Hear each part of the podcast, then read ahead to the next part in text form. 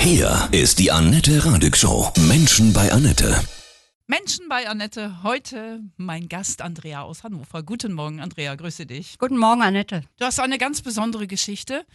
Du hast eine Brieffreundschaft seit anderthalb Jahren zu einem zum Tode verurteilten Mann in den USA. Das ist Edward, ne? Das stimmt. Und der ist in Indiana. Richtig, im in Gefängnis. Prison. Mhm.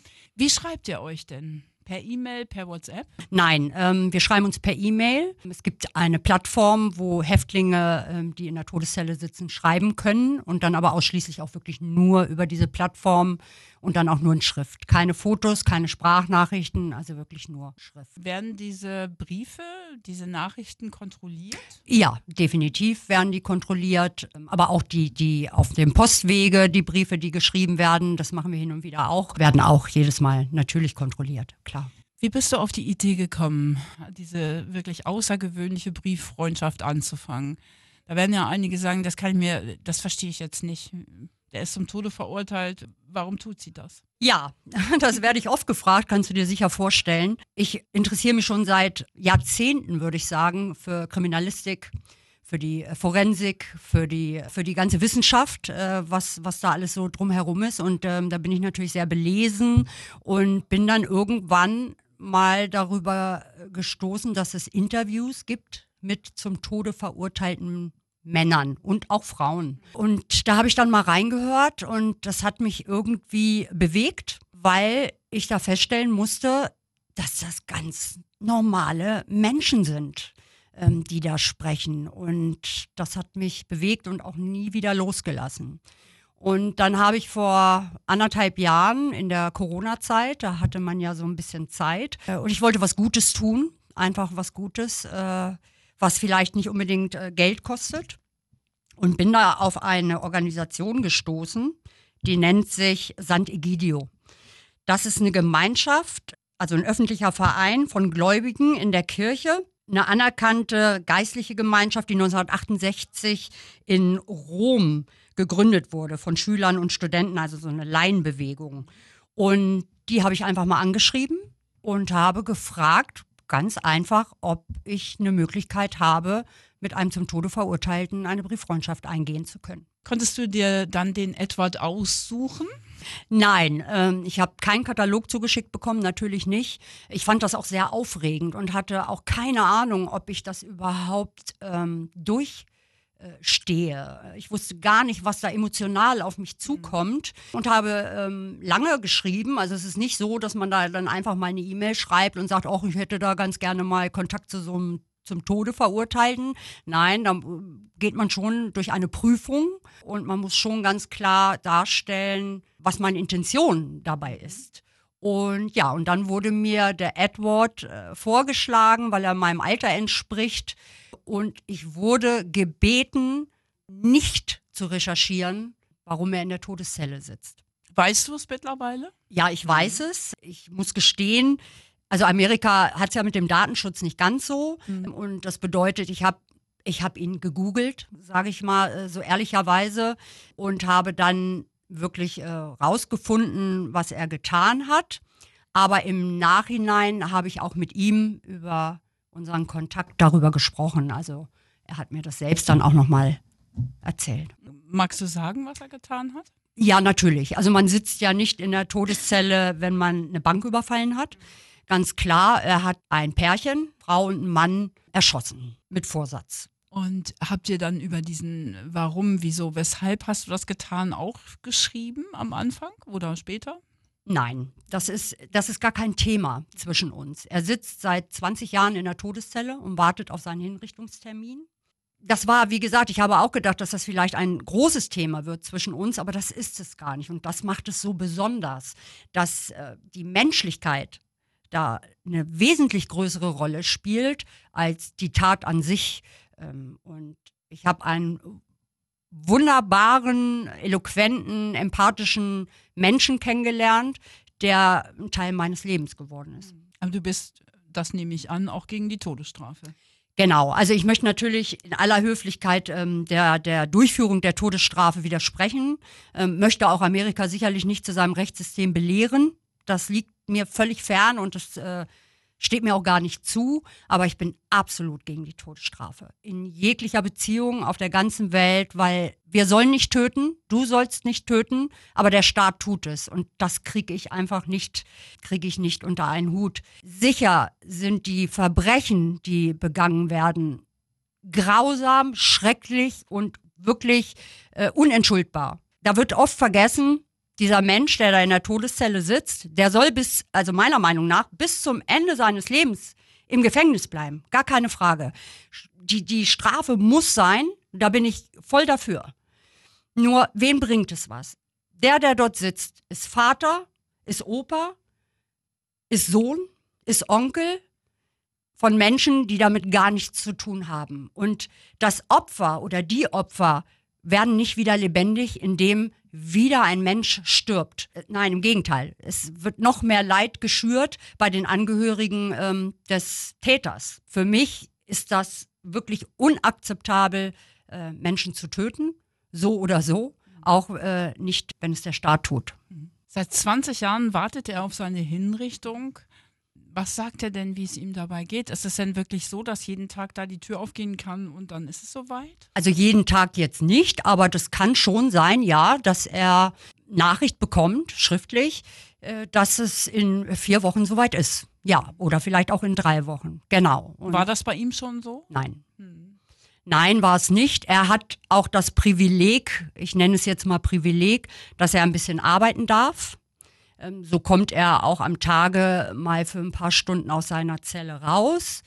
Äh, man kann sich das hier in Deutschland gar nicht vorstellen, unter welchen Bedingungen diese Menschen dort leben. Ähm, es ist nicht vorstellbar. Dieser, dieser Mensch und natürlich auch andere, er hat seit 20 Jahren niemanden mehr berührt in Form von einem Händeschütteln oder so. Das ist das gibt es dort nicht, das dürfen die nicht und sitzen 23 Stunden in der Regel in ihrer Zelle und dürfen dann eine Stunde am Tag äh, in so einem Hof, wo Mauern drumherum sind und nach oben vielleicht ein bisschen der Himmel gesehen werden kann. Also die Bedingungen in den Gefängnissen sind meiner Meinung nach menschenunwürdig. Darf Edward Besuch bekommen von Verwandten, Freunden, die er vielleicht noch hat? Äh, ja, das dürfte er, aber er bekommt keinen Besuch. Er hat, äh, hat mir geschrieben, dass er 45 Minuten im Monat äh, Telefonminuten hat, also mhm. wo er telefonieren darf, 45 Minuten. Ich verzichte aber darauf, obwohl ich natürlich gerne auch mal mit ihm telefonieren wollen würde, aber ich verzichte gerne darauf, weil er diese 45 Minuten mit seinen beiden Enkelsöhnen, ähm, der eine ist sechs und der andere ist 17 und äh, die vertelefoniert er mit diesen beiden. Und das tut ihm auch gut und daher überlasse ich diese Minuten gerne der Familie. Über was unterhaltet ihr euch? Wie mhm. oft schreibt ihr am Tag oder alle zwei Tage? Ja, also zu Beginn ist man natürlich erstmal noch so ein bisschen mit Abstand und man fragt erstmal ab, äh, was du verheiratet, also also diese Lebensumstände, was so passiert ist vor der Tat. Und dann irgendwann geht man natürlich auch so ein bisschen ins Detail, äh, was auch die Tat betrifft. Aber das war eigentlich nur eine ganz kurze Zeit, weil wir teilen den gleichen Humor. Also ähm, selbst in Schrift und in Englisch. Es ist nicht meine Muttersprache, aber dennoch funktioniert das wirklich gut. Er ist sehr interessiert an meinem Leben. Ähm, so wie ich auch an seinem, äh, wobei seins natürlich nicht ganz so spannend ist. Äh, aber ich kann ihn mit meinen E-Mails, mit der Frische, die ich schicke, äh, so ein Stück weit Normalität in seinen Alltag geben. Und ähm, das dankt er mir sehr. Und ja, und wir reden über Gott und die Welt. Ich hatte in diesem Jahr persönlich zwei, drei Schicksalsschläge, die mich wirklich äh, eigentlich fast umgehauen haben. Und man mag das nicht glauben, aber Edward war ein ganz, ganz wichtiger Teil in der Zeit, weil er unglaublich empathisch ist und sehr Anteil genommen hat an meinen Schicksalen und mir auch ganz gute Ratschläge geben konnte. Er ist wirklich ein guter Freund geworden. Was hattest du für einen Schicksalsschlag? Magst du es kurz sagen? Äh, ja, ich ähm, hatte im Mai mein geliebtes Haustier, mein Hund verloren ähm, an Krebs. Und drei Tage später bekam ich die gleiche Diagnose. Äh, also bin auch an Krebs erkrankt. Dann hat sich geschäftlich oder beruflich für mich nochmal etwas ganz extrem verändert. Und das muss man dann halt erstmal nehmen. Und, mhm. mhm. Aber wie gesagt, Edward hat mir da wirklich, äh, war mir da wirklich eine große Stütze. Und natürlich werde ich oft auch gefragt, ja, der sucht doch nur seine Vorteile. Ja, das sind alles berechtigte Einwände, kann ich total verstehen. Aber ich muss auch ganz klar sagen, zumindest in diesem Prison in, in Indiana, in dem Edward sitzt, ist es nicht erlaubt, Geld zu schicken, Geschenke zu schicken oder sonst irgendwelche Annehmlichkeiten. Das Einzige, was ich darf, sind 25 abgezählte Fotos in einem weißen Umschlag. Das darf ich ihm schicken und das war's. Also es ist eine, wie ich empfinde, ehrliche Freundschaft, wo es nicht um Vorteile geht. Ich weiß, dass er Schlimmes getan hat und ich habe ihm das auch ganz klar zu verstehen gegeben, dass ich sein Verbrechen, welches er begangen hat, äh, zutiefst verabscheue, aber ihn als Mensch nicht verurteile, denn er hatte auch vor der Tat ein Leben und hat es auch jetzt nach der Tat. Wenn er begnadigt werden würde, ja, hätte er dann eine Chance, jemals da rauszukommen? Nein. Nein. Also das denke ich nicht. Und ich bin auch nicht dafür, dass er frei kommen sollte. Er sollte schon seine lebenslange Haftstrafe, wie es ja nun in Amerika lebenslang ist lebenslang, bis zum Ende, soll er definitiv im Gefängnis verbringen. Aber ich bin immer wieder der Meinung, dass niemand außer unser Schöpfer ja das Recht hat, andere Menschen zu töten. Und das kriege ich nicht zusammen. Ich würde mir wünschen, extrem wünschen, dass es irgendwann nicht mehr so weit kommt, dass die Todesstrafe ausgeführt wird. Es gibt schon viele Bundesstaaten, in der es äh, gar nicht mehr zum Tragen kommt. Es gab bis vor kurzem in Utah ähm, noch die Möglichkeit, durch ein Erschießungskommando sich umbringen zu lassen. Also das muss man sich einfach auch mal im Gehörgang äh, ja, ähm, zergehen lassen. Ich finde das, man muss sich doch einfach nur mal vorstellen, mein Vater bringt jetzt jemanden um und wird zum Tode verurteilt. Wie würde sich das für mich anfühlen? Einfach mal nah ranholen. Und ich glaube, dann wird der eine oder andere vielleicht doch nochmal seine Meinung zu diesem Thema ändern. Wie ist es, wenn es ihm nicht gut geht? Wie baust du ihn auf? Das muss ich gar nicht, mhm. weil er in den 20 Jahren gelernt hat, mit seinen Emotionen klarzukommen. Es gibt sicherlich auch äh, Häftlinge, von denen erzählt er mir dann manchmal auch, die da durchdrehen. Das tut er nicht. Er hat seine innere Mitte gefunden, er hat das Zeichnen gelernt. Ähm, er hat mir schon unglaublich schöne Zeichnungen geschickt. Und was mich sehr berührt hat, äh, das berührt mich gerade immer noch, ist, ähm, er hat den Tod meiner Hündin Emma mitbekommen dann hatte er mir auf wirklich sehr teurem Papier, für uns unvorstellbar, aber für ihn wirklich teurem Papier und mit guten Stiften ein Porträt meiner Emma von einem Foto abgezeichnet und mir geschickt. Und ähm, das hat mich schon, hat mich emotional schon gepackt. Ich, ich muss das auch immer wieder betonen, leider, dass er ist ein Mörder, er ist verurteilt, gar keine Frage, aber dennoch ähm, seine Menschlichkeit, die da ist, die ist einfach phänomenal und gibt mir ganz viel. Und ich muss ihn gar nicht, wie gesagt, aufbauen. Wir machen das viel mit Spaß. Ich gebe ihm, er hat keine Möglichkeit, an einer Blume zu riechen. Ja, er hat keine Möglichkeit, äh, sich einen Baum anzusehen. Und ich versuche ihm einfach durch meine Augen die Welt ein bisschen näher zu bringen, indem ich ihm en Detail erkläre, was ich gerade esse oder äh, was ich gerade sehe, was ich gerade rieche. Und äh, das sind die Dinge, die ihn äh, extreme Freude bringen. Ne? Hast du etwa gesagt, dass du jetzt ein Interview mit mir machst? ja, na klar. Ich erzähl, also Edward ist so ein bisschen mein Tagebuch. Ja. Ah, ja. äh, wobei ich ihn natürlich nicht benutze, sondern das ist ja Nehmen und Geben. Aber natürlich habe ich ihm das gesagt. Und äh, ja, er findet das spannend. Äh, er findet das spannend und ähm, werde ihm natürlich dann davon berichten. Wir schreiben in der Regel täglich. Aber wir müssen natürlich auch immer die Zeitverschiebung, das sind sechs Stunden, die uns da irgendwie trennen. Wenn ich ihm morgens eine Kaffee-Mail schicke, dann schläft er noch. Ne? Also das ist dann auch manchmal ganz witzig. Aber ja, ich habe ihm davon erzählt und werde ihm heute Abend davon sicherlich auch berichten und er findet das auch spannend. Nun ist es aber nicht so, das klingt ja fast so, dass du das ständig tust. Ne? Du hast ja auch ein ausgefülltes Leben. Ne? Das ja. baust du bewusst richtig ein. Ja, das gehört einfach zu meinem Tagesablauf dazu. Sicherlich gibt es auch mal einen Tag, wo wo, ich es nicht schaffe, äh, aber das ist auch völlig in Ordnung. Es gibt auch Tage, da höre ich von ihm tagelang nichts.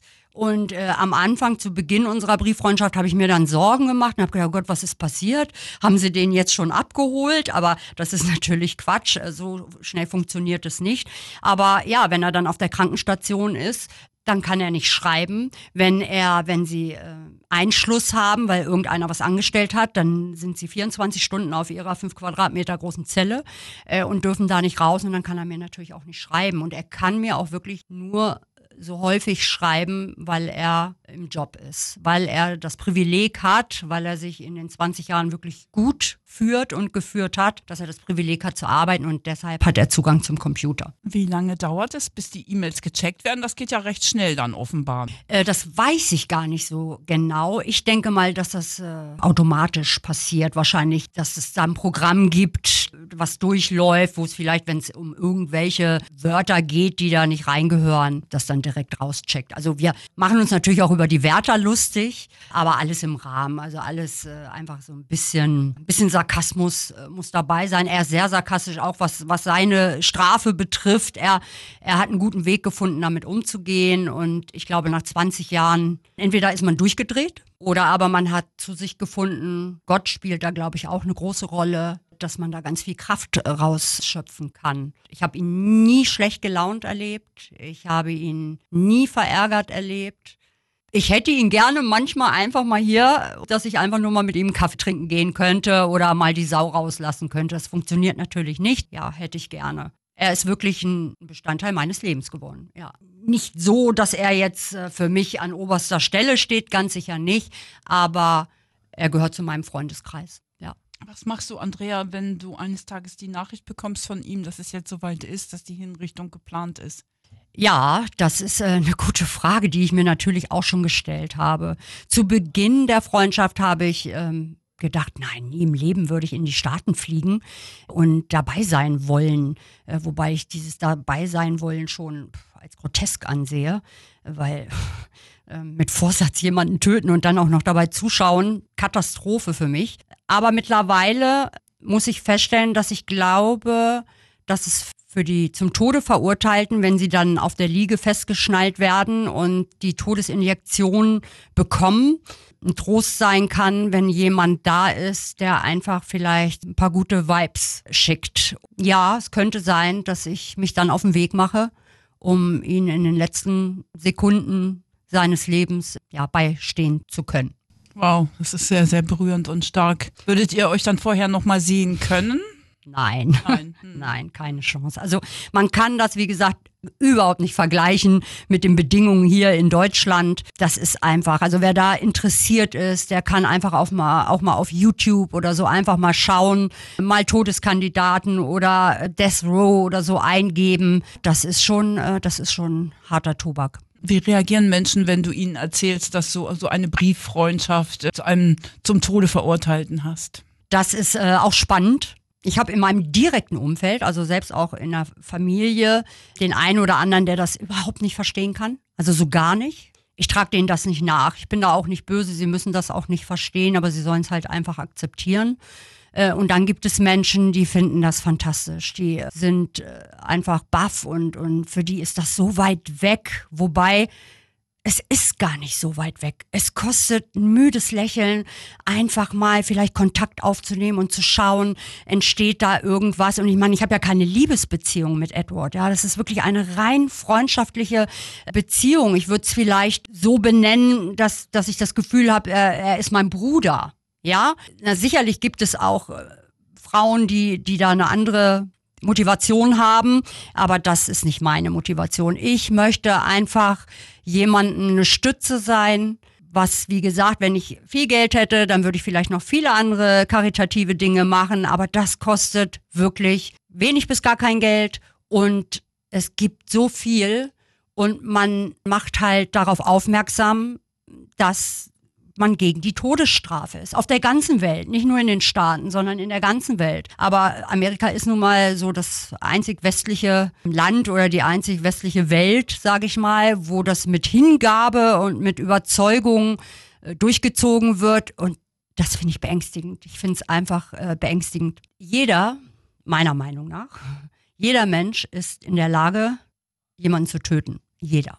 Der eine hat seine Hemmschwelle hier, der andere hat seine Hemmschwelle viel weiter oben. Aber man sollte nicht urteilen. Man sollte diese Rachegefühle einfach ganz weit beiseite schieben, was sicherlich nicht einfach ist. Dessen bin ich mir total bewusst.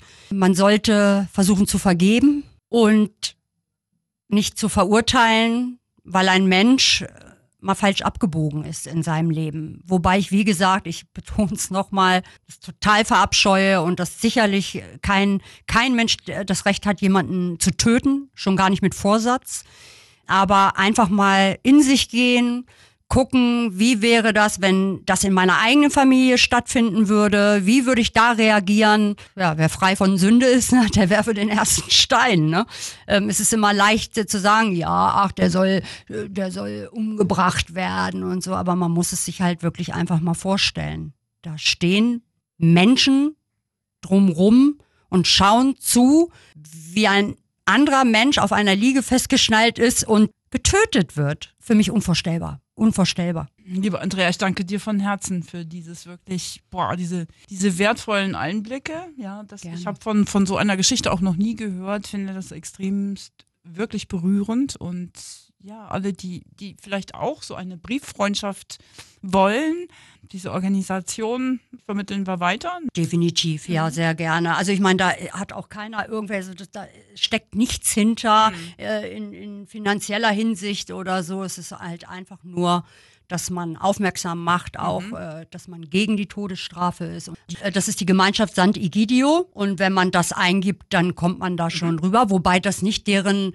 Hauptfokus ist. Ja, also ich bin nur einfach, ich, man googelt sich so durch und dann bin ich halt auf diese Organisation gestoßen. Es gibt noch ganz, ganz viele andere Möglichkeiten, eine Brieffreundschaft mit einem zum Tode verurteilten oder mit einer zum Tode verurteilten Frau ähm, äh, einzugehen und ja, es kann einen auch mal wieder auf den Boden der Tatsachen äh, zurückholen, dass es uns eigentlich wirklich richtig gut geht. Richtig gut geht und man hört vielleicht auch mal ein bisschen auf zu jammern, wenn man sieht, wie andere Menschen äh, ihr Leben leben müssen und damit trotz alledem äh, glücklich sind. Von Herzen alles Liebe dir, Andrea. Dankeschön, für dich auch.